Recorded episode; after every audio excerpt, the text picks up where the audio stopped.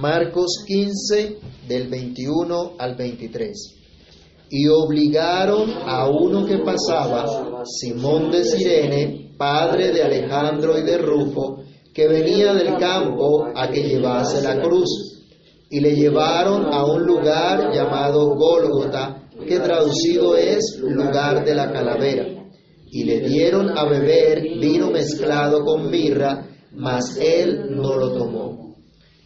Amado Dios y Padre que estás en los cielos, en el nombre del Señor Jesús, te damos gracias por tu palabra, gracias por el privilegio que tenemos de acercarnos a ti por medio de esta palabra. Te rogamos que tu Espíritu Santo ilumine nuestro entendimiento y nos permita comprender el mensaje que a través de ella tú tienes para nosotros. Señor, que nuestro corazón tú lo dispongas, tú lo prepares para recibir esta verdad.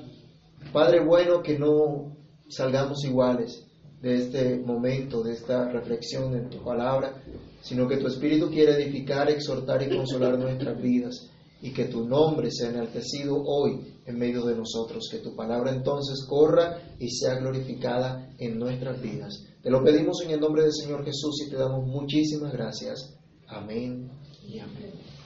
Bien, hermanos, pueden tomar asiento. La primera vez que el Señor Jesús anunció su muerte a sus discípulos, el apóstol Pedro toma parte al Señor Jesús y le dice, Señor, que esto nunca te acontezca. Y la respuesta del Señor Jesús, si ustedes se acuerdan, fue, quítate de delante de mí, Satanás, porque no pones la mira en las cosas de Dios, sino en la de los hombres. Y entonces delante de todos los discípulos, Él les dice ahora, no solo a Pedro, sino a los demás, si alguno quiere venir en pos de mí, niéguese a sí mismo y tome su cruz y siga. Eso ya lo habíamos estudiado en Marcos 8 del 31 al 34. Ahora Jesús mismo está tomando su cruz. Está siendo llevado para ser crucificado y asume con entereza esa cruz, dando sentido a lo que significa llevar la cruz. Espero que la familiaridad que tenemos con este relato, con este pasaje, no se nos convierta en impedimento para asombrarnos ante el poder del amor de Dios, ante la grandeza de su obra, de su gracia, y que usted y yo como seguidores de Cristo podamos entender lo que significa vivir llevando su cruz. Teniendo en mente entonces lo que estamos comentando a la luz de este pasaje, veamos lo que ocurrió y qué aprendemos de ello. Lo primero que nos dice el versículo 15, ¿qué es? ¿Qué encontramos? ¿Qué encontramos? ¿Qué fue lo que pasó en el primer versículo que estamos leyendo? Obligaron a uno a que llevase la cruz. Pensemos entonces, hay uno que es obligado a llevar la cruz. No se me distraigan, tengan su libro, su Biblia abierta, su texto abierto, porque estamos estudiando lo que Dios nos dice. Marcos nos inicia entonces, nos, en, en este relato de la crucifixión, señalando que obligaron a uno que pasaba a llevar la cruz. Y debemos entender, hermanos, que el relato que nos está dando Marcos nos informa que hace aproximadamente, por lo menos 15 horas, que Jesús está siendo llevado de un lado a otro, siendo interrogado, siendo escarnecido, siendo azotado, siendo burlado de los, de los soldados, y no ha tenido un solo momento de descanso, un solo momento de alivio. Físicamente, ¿cómo se imaginan que estaría el Señor Jesús después de esas 15 horas de ese maltrato? Si usted cuando trabaja 12 horas, ¿cómo se siente? Sí, después de estar sentado de pronto en un escritorio, uno dice, bueno, pero está cómodo. Sí, pero también se cansa. También se cansa, cualquiera que sea el trabajo que tiene. Bueno, ahora el Señor Jesús sufriendo todo esto, físicamente estaría totalmente agotado, sin fuerza alguna, para cargar el poste de madera sobre el cual él mismo sería colgado y lo llevó por un trayecto. Usted si mira el pasaje paralelo en Juan, el versículo 17, usted encuentra que el Señor Jesús llevó la cruz, él llevó su propia cruz, pero Marcos nos deja ver que hay otro que tiene que llevar esa cruz. Y Marcos escribe a, la audiencia, a su audiencia directa en Roma señalando que en medio de esa comunidad estaban los hijos de este hombre a quien él estaba hablando. Entonces la comunidad de Roma sabía quién era este hombre o quién era su familia. Sabían realmente lo que había ocurrido con ellos. Entonces, él les habla de aquel que tuvo el privilegio de ayudar, si podemos decirlo así, a Cristo a llevar su cruz. Los soldados lo obligaron ejerciendo su derecho a obligar a cualquiera a cumplir un servicio público.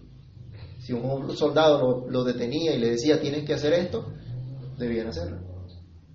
Eran esa, tenían esa autoridad. Entonces utilizan esto mismo para obligar a este hombre a llevar la cruz. ¿Cómo se llamaba ese hombre, según ese texto? Simón. No sabemos si él era de pronto un agricultor porque nos dice que venía del campo, pero lo que sí sabemos es que era una, una región lejana, al sur de la nación de Israel, fuera de la nación de Israel, de Sirene. y muy seguramente era un judío que habitaba en esa región, pero recuerden que se estaba celebrando en Jerusalén en ese momento, la fiesta de la Pascua. Entonces, podemos decir, era uno de estos judíos piadosos que seguramente había venido de otras regiones a celebrar esta fiesta en Jerusalén. Pero este hombre, sin proponérselo, tiene un encuentro con Cristo. Un encuentro inesperado, sin, un encuentro en el cual eh, se convierte en participante de los padecimientos de Cristo. Y por un trayecto le corresponde llevar la cruz donde sería muerto aquel que estaba dando su vida por su pueblo. ¿Creen ustedes que esto pudo impactar la vida de Simón? Primero tiene que ser obligado a llevar la cruz y luego tiene que ver a Cristo colgado en esa cruz. Tuvo que haber visto a Cristo padeciendo por causa de su pueblo. Esto impactó de tal manera la vida de este hombre que no podía seguir igual.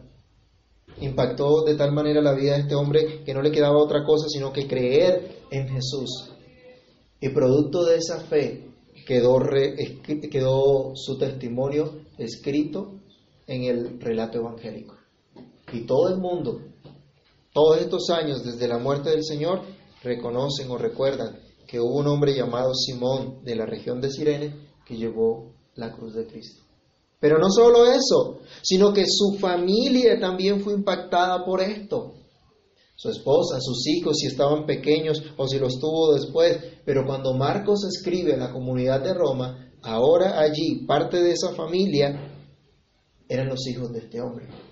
Vayamos, por ejemplo, a Romanos capítulo 16, versículo 13, donde el apóstol Pablo se refiere a uno de los hijos de este hombre y a la mamá de, de estos hijos diciendo que son escogidos del Señor. Podemos entonces afirmar, esta familia fue escogida de Cristo. ¿Y cómo fue escogida? ¿Y qué le permitió Dios? Que la cabeza de esta familia llevara la cruz de Cristo. ¿Qué dice Romanos 16, 13? Alguien que lo lea, por favor. Saludad a Rufo, escogido en el Señor, y a su madre, y a su madre y mía. Y ahora, teniendo ese versículo en mente, otra vez el versículo número 21, obligaron a uno que pasaba, Simón de Sirene, padre de Alejandro y de Rufo, el mismo Rufo del cual está hablando ahora Pablo, que venía del campo a que llevase la cruz. Podemos decir nosotros, podemos inferir que se trata de la misma persona, puesto que está hablando de una manera natural a su audiencia y se espera que la audiencia conozca de quién están hablando, de qué personas están hablando. Hermanos, cuán insondables son los misterios del Señor. Por esta cruz trajo una familia a la fe, que hoy es recordada después de muchos años, porque llevó la cruz de Cristo, se identificó con la cruz de Cristo. Y esa misma cruz de Cristo es la que nos ha traído a ti y a mí y a toda la iglesia, a todo el pueblo del Señor. Tal vez al principio no la llevó de buena gana. De pronto él no llegó diciendo, sí, yo lo ayudo, yo lo ayudo, yo llevo la cruz. Aquí se nos dice que los soldados lo obligaron. Y a veces a nosotros como que nos tocan las cosas porque nos tocan, porque no hay más. Al rato decían, no hay más. Entonces, porque no hay más. Y nos toca de pronto aceptar ciertas situaciones. Bueno, él de pronto no de buena gana, pero después pudo considerar el gran privilegio que el Señor le dio de ser participante de sus padecimientos, de padecer por la causa de Cristo. Cristo estaba siendo llevado al martirio, estaba siendo llevado a su propia cruz, a su instrumento de muerte, pero por este mismo instrumento de muerte estaba trayendo a muchos hacia Él, estaba trayendo a su pueblo hacia Él. Y yo te pregunto, ¿no te atrae Cristo por sus padecimientos? No puedes entender que padeció por ti y te da la capacidad de morir cada día a tus propios pecados, aunque esto sea doloroso para ti.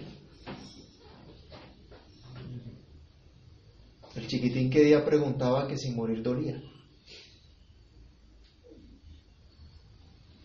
Eso depende, Pero morir a nuestro pecado, morir a nuestros deseos egoístas, ¿Duele? ¿Usted lo ha experimentado? Sí, duele, porque estamos habituados a hacer lo que a nosotros nos parece, lo que nosotros queremos, y dejar eso nos duele. Pero a pesar de ese dolor, deseas más a Cristo que tus propios deseos. Vayamos a Isaías 53, versículo 2. Muchos de nuestros pecados han llenado nuestros afectos de tal manera que somos atraídos a Él y una y otra vez caemos en los mismos pecados. Pero miren lo que nos dice Isaías. Nos habla de un Cristo que no es atractivo como tal vez pudieran ser nuestros pecados. Léanlo por favor, Isaías 53, 2, todos y como raíz de tierra no hay en él ni hermosura, le más atractivo para que le deseemos. Para muchos, Cristo no es nada atractivo y aquí lo dice. Le vamos a ver sin atractivo. ¿Qué atractivo podría tener de pronto si ustedes tratan de imaginarse en la cruz este hombre totalmente lacerado, inflamado por los golpes? Sangrante. Uno que decían, viva el rey de los judíos, el hijo de nuestro padre David que viene, pero ahora lo ven allí, en una cruz. ¿Qué tan atractivo realmente podía ser? Pero nos está llamando la atención desde esa cruz, diciéndonos que por nosotros fue llevado. Entonces, ¿qué tanto deseas tú a Cristo? ¿Estás dispuesto a llevar su cruz? ¿Estás dispuesto a dejar tu orgullo cuando, por ejemplo, peleas en casa, peleas con tu cónyuge para hacer valer tus opiniones o deseos en lugar de amarle y respetarle como te manda el Señor? ¿Amas tanto a Cristo que estás dispuesto a sujetarte, niños o jóvenes, a sus padres, a sus empleadores o a sus autoridades que Dios le ha puesto para que, aunque estas autoridades sean difíciles de soportar en ocasiones? ¿Amas más a Cristo que a tus pecados y por Cristo estás dispuesto a morir cada día a tus deseos pecaminosos que te atraen y que te alejan de Cristo? Puede ver tu familia, la gente que está a tu alrededor, la generación que te sigue, la obra de Dios en tu vida. Tal vez al principio no llevamos la cruz de buena gana, sino porque nos toca. Pero Dios nos permite que vayamos creciendo en la comprensión que Cristo fue a la muerte para darnos vida. Que nada, nada en nuestra vida puede ser más valioso que Cristo, que su obra. De manera que nos identifiquemos con Él en su muerte, muriendo cada día a nuestros pecados. Pero siguiendo el texto de Marcos 15, el verso 22 nos dice que le llevaron a un lugar llamado Gólgota, que traducido es lugar de la calavera. Lo segundo que aprendemos en este relato es que el Señor fue llevado para ser crucificado a un lugar especial, a un lugar donde solían realizar las ejecuciones para los grandes delincuentes sentenciados a muerte. Jesús fue llevado para ser crucificado a un lugar de muerte, ese lugar del cráneo o de la calavera. El solo nombre puede ser terrorífico, ¿no? No sabemos si realmente, como algunos dicen, eran unas cuevas que daban la impresión de ser una calavera o simplemente por el hecho de que allí habían crucificado, habían matado a muchos delincuentes, entonces eh, tomó ese nombre también, ¿no? Por los restos de las personas que pudieran haber sido enterradas en alguna de esas cuevas que estaban en ese, en ese lugar.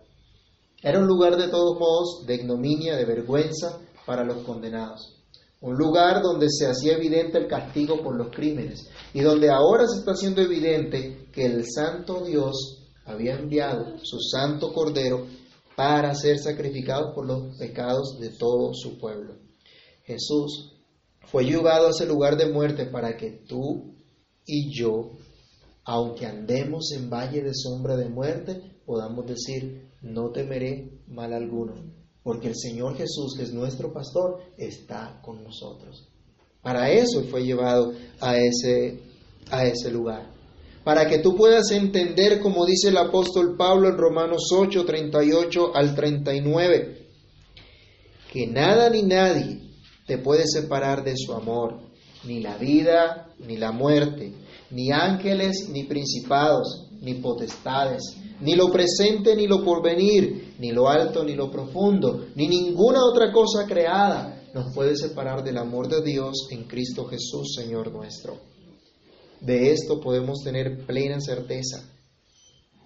Aún cada día cuando estamos siendo llevados a morir al pecado. Cada día al negarnos a nosotros mismos y tomar la cruz de Cristo, quien padeció por nosotros en ese lugar de muerte.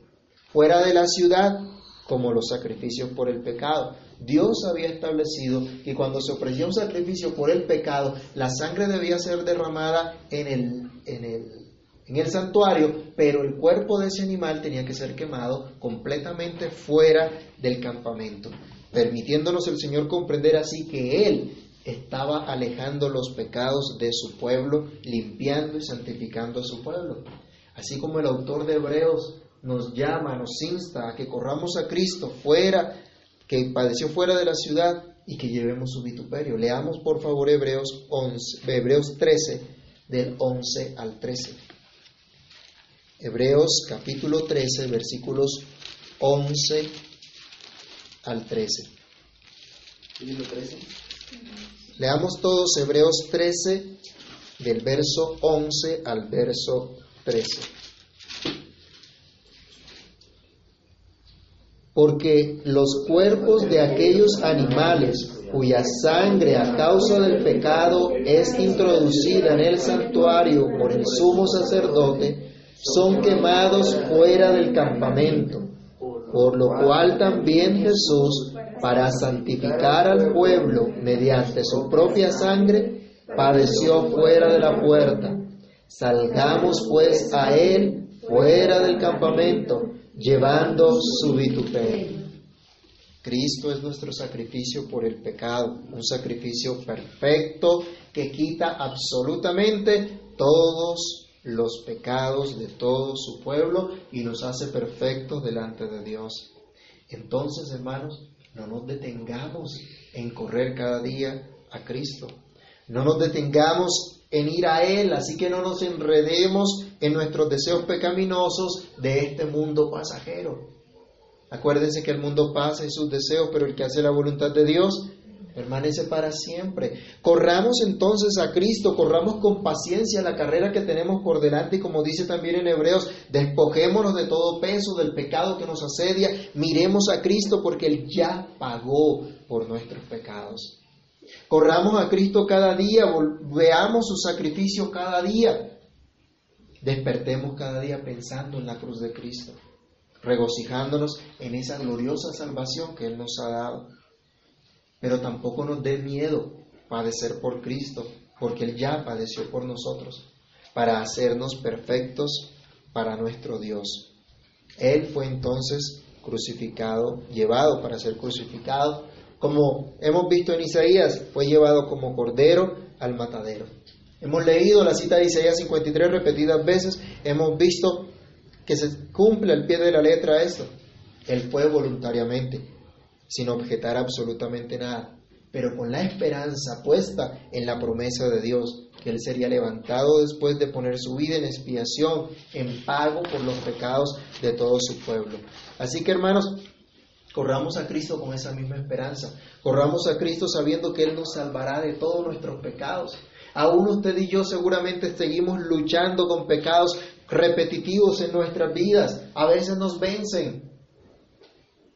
Pero ¿qué tenemos que hacer? Correr a Cristo, mirar a Cristo. Corramos con esa esperanza. Él fue levantado de entre los muertos y por eso usted y yo también un día seremos levantados de entre los muertos. Y ese día ya no tendremos nada que ver absolutamente con el pecado. Ya no tendremos ninguna tentación, sino que adoraremos por la eternidad a nuestro Rey, Señor y Salvador. Es tiempo de dejar de quejarnos, dejar de entristecernos o desanimarnos por las luchas que podamos tener ahora. Pues a través de estas luchas somos sometidos a llevar nuestra propia cruz. Simón no dijo nada.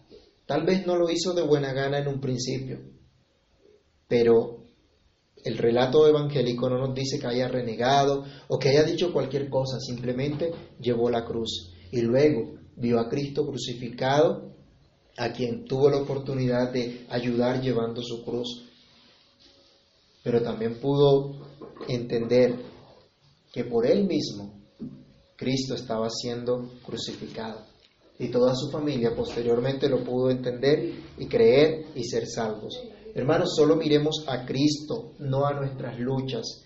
Miremos a Cristo solamente y entendamos que su instrumento de muerte para nosotros ha traído vida eterna. Pero nos dice el versículo 23 de Marcos 15. Y le dieron a beber vino mezclado con mirra, mas él no lo tomó.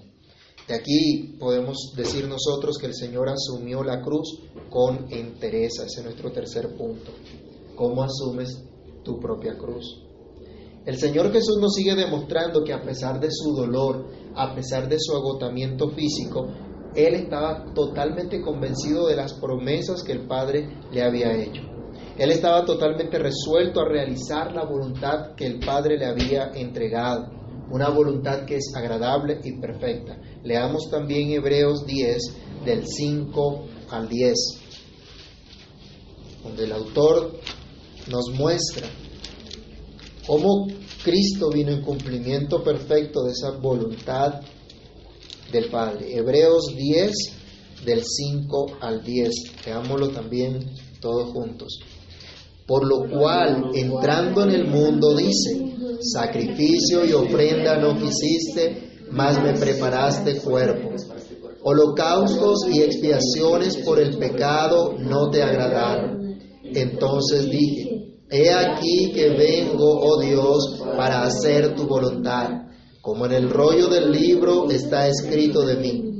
Diciendo primero, sacrificio y ofrenda y holocaustos y expiaciones por el pecado no quisiste, ni te agradaron, las cuales cosas se ofrecen según la ley y diciendo luego, he aquí que vengo, oh Dios, para hacer tu voluntad, quítalo primero para establecer esto último. En esa voluntad somos santificados mediante la ofrenda del cuerpo de Jesucristo, hecha una vez para siempre. Cristo asumió con entereza la cruz, no rechazó el dolor ni el vituperio al cual fue expuesto. El Señor Jesús no dijo cosas como, no veo que esta sea la buena voluntad de Dios, agradable y perfecta, porque me ha causado mucho daño, porque me ha causado mucho dolor, mucha aflicción, muchas burlas, muchos menosprecios. ¿Por qué me tengo que aguantar esto? Tal vez nosotros pudiéramos decir eso. Tal vez nosotros tenemos dificultad en ver cuál es la buena voluntad de Dios, agradable y perfecta. Él no se amedrantó tampoco ante la multitud que vino con palos, con espadas para arrestarlo. Tampoco apoyó a Pedro en su intento de defender al maestro con una espada, ¿se acuerdan? Que trató de cortarle la cabeza a uno, pero le alcanzó solo a, a cortar la oreja. El Señor Jesús no rogó tampoco por una legión de ángeles para que lo defendieran y cambiaran su situación. ¿Cuántas veces clamamos nosotros que Dios cambie nuestra situación? En lugar de pedirle que cambie nuestro corazón, en lugar de pedirle que nos permita comprender su voluntad y regocijarnos en ella. Bueno, el Señor Jesús no hizo eso. Tampoco vio la muerte como la esperanza que acabaría con sus sufrimientos. Y a veces a nosotros se nos ha pasado por la mente, ¿para qué nací, oh Señor? Lo mejor es partir y estar contigo. Sí, Pablo dice que lo mejor es partir y estar con Cristo, pero a veces eh, llegamos a pensar, Señor, mejor llévame en lugar de permitir tanto sufrimiento. Él no, no atribuyó a Dios ningún despropósito, como tampoco lo hizo Job, ¿se acuerdan? El Señor sabía que su vida estaba plenamente en las manos de Dios y él había venido a hacer su voluntad, a buscar su gloria. Hermanos, usted y yo no hemos nacido para cosa distinta que la gloria de Dios. Nuestra única finalidad de nuestra existencia es glorificar a Dios y gozar de Él para siempre. Las pruebas por lo general van acompañadas de dolor. Eso lo hemos vivido, lo hemos experimentado. Pero debemos gozarnos no en el dolor, sino en aquel que está con nosotros en medio de la prueba, en medio del dolor, en aquel que pasó victorioso esa prueba grande de cumplir perfectamente la voluntad de Dios durante toda su vida y luego pagando por el pecado de todo su pueblo para que todo su pueblo no tuviese que pagar. El Señor asumió la cruz con entereza, mantuvo su juicio cabal. Nos dice el versículo acá que le dieron como una mezcla de narcótico o analgésico al Señor una mezcla amarga, como dice Mateo, de hiel, y aquí no se nos especifica también una mezcla de, mirra. Miren, miren esto, ¿se acuerdan cuando el Señor Jesús nació y los reyes que fueron a, visitarlo, o los sabios que fueron a visitarlo, le llevaron como regalo, entre esos, mirra? Eso que fue regalo y que fue un honor en un momento, ahora acá se está convirtiendo en algo amargo, triste, doloroso. Pero pudiéramos pensar tal vez nosotros que en las personas que, le dieron esto al Señor, tal vez tendrían un poquito de compasión y dirían que por lo menos no, no sienta más dolor. ¿Se han visto los compasivos que están a favor de la eutanasia, por ejemplo? Dicen, matémoslo para que no sienta más dolor, para que tenga una vida digna. Una muerte digna, más bien, sí. Para que muera tranquilo y no sufra tanto, queriendo ser muy compasivos, ¿no? Pero el Señor Jesús no trató de evadirse de la realidad. Aquí se nos dice que cuando Él vio esto, no quiso tomarlo, sino que al contrario, aceptó el sufrimiento como era. Si Él tomaba ese analgésico o ese narcótico, ¿qué podía pasar? Que seguramente se evadiría de la realidad. ¿Y qué es lo que hace la gente hoy día que consume drogas? Evadirse de la realidad, no quieren el dolor, los que caen en el alcohol, quieren dejar a un lado el dolor que están viviendo. O aún las personas que llegan a tener eh, trastornos psicológicos. Muchas veces esos trastornos, ¿por qué se dan? Porque la gente siempre simplemente quiere evadir su realidad, quieren sacar su dolor, no quieren hacer frente a su situación y prefieren evadirse de la realidad. Ante el dolor que el Señor Jesús estaba experimentando, ante la hora de la prueba, ante el momento de llevar la condena del pecado que el Padre cargaba sobre él, él no quiso evadirse de esa realidad.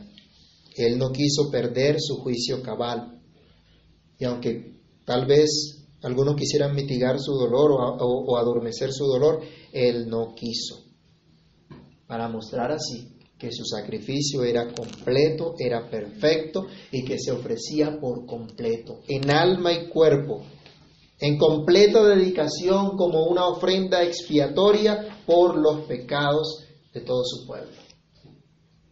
Y nos debemos identificar entonces con Cristo. El apóstol Pablo nos llama a que nos presentemos a Dios como un sacrificio vivo, santo, agradable. Ya no es un sacrificio expiatorio, porque como cantamos, Cristo nuestra ofrenda es, pero somos llamados en sacrificio vivo, todos los días, a morir a nuestro pecado, a vivir para Dios ofreciendo un culto racional cada día. Somos llamados a dedicarnos por completo al servicio de nuestro Dios en la manera como vivimos, como pensamos, en lo que anhelamos, en lo que decimos, en lo que hacemos. Aún cuando en medio de estas cosas haya dolor. y hay una realidad de sufrimiento que no podemos evadir. Nuestro sufrimiento y pena jamás van a ser como las de Cristo. Jamás se podrán comparar como las de Cristo. Pero en esos sufrimientos y penas, en ese dolor, sabemos que no estamos solos. Él pagó por nosotros. Él nos sostiene. Y como dice un himno, podemos nosotros también cantar, día en día, Cristo está conmigo. Me consuela en medio del dolor, pues confiando en su poder eterno, no me afano ni me da temor. Sobrepuja todo entendimiento la perfecta paz del Salvador. En su amor tan grande e infinito, me dará lo que es mejor. Una palabra más. Cristo se sometió a la muerte asumiendo con entereza la cruz. Lo hizo voluntariamente. Él no se opuso a ser llevado para ser crucificado, simplemente fue al lugar de muerte para someterse a la muerte como paga del pecado. ¿Se acuerdan ustedes de Romanos 3:23? Que la paga del pecado es la muerte. Y él lo hizo con entereza que su misión requería. Al que no conoció pecado, dice la Escritura, Dios lo hizo pecado para que nosotros fuésemos hechos justicia de Dios en Él. ¿No nos asombra esto? ¿No nos impacta esto?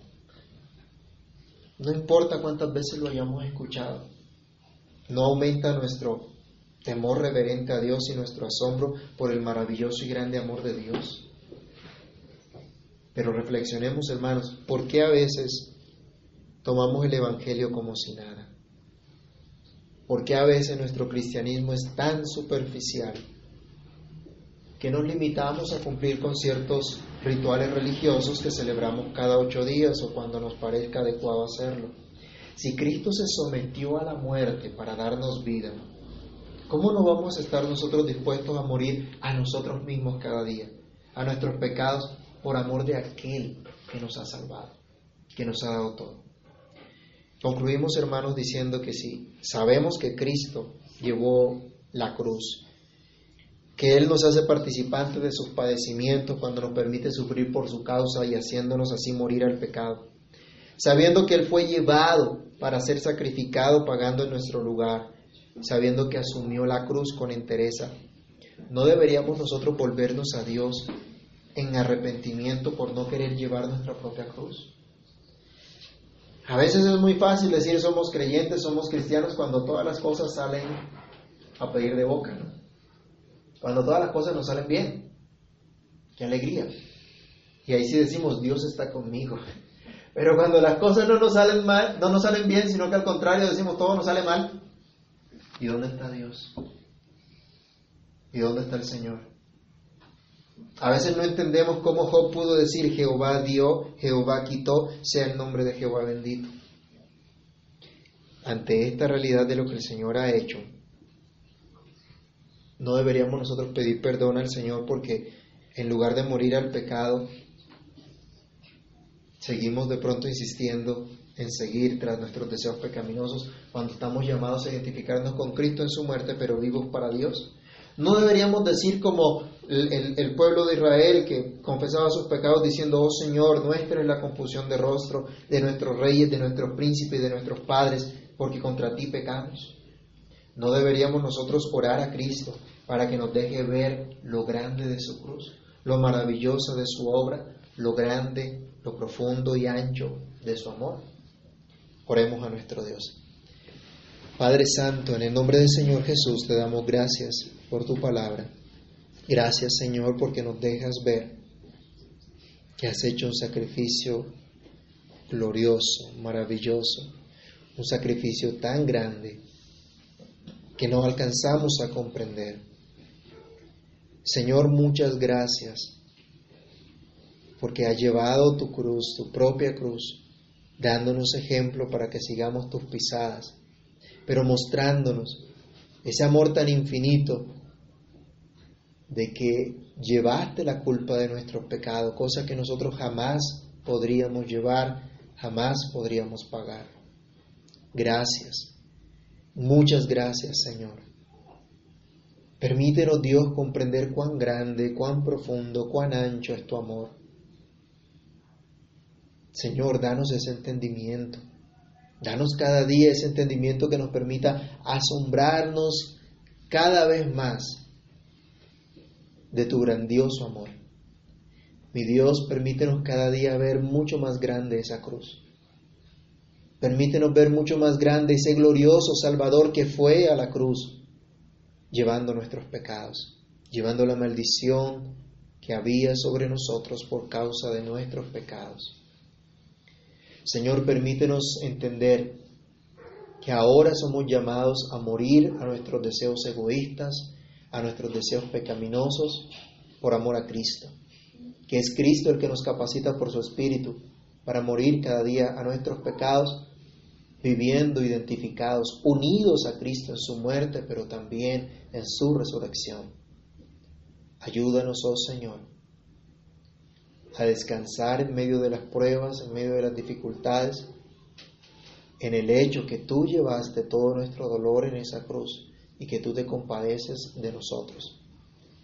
Señor, permítenos ver cada día que en verdad tu nombre es grandioso, es maravilloso, que tu obra es incomparable y que no tenemos mayor privilegio que haber sido acercados a Cristo y haber sido salvados por Cristo. Señor, que podamos comprender ese, ese grandioso tesoro que tenemos, que no es comparable absolutamente con nada que pudiéramos desear de este mundo. En tu mano nos colocamos pidiendo misericordia, rogando que nos ayudes. En Cristo Jesús te damos muchas gracias. Amén.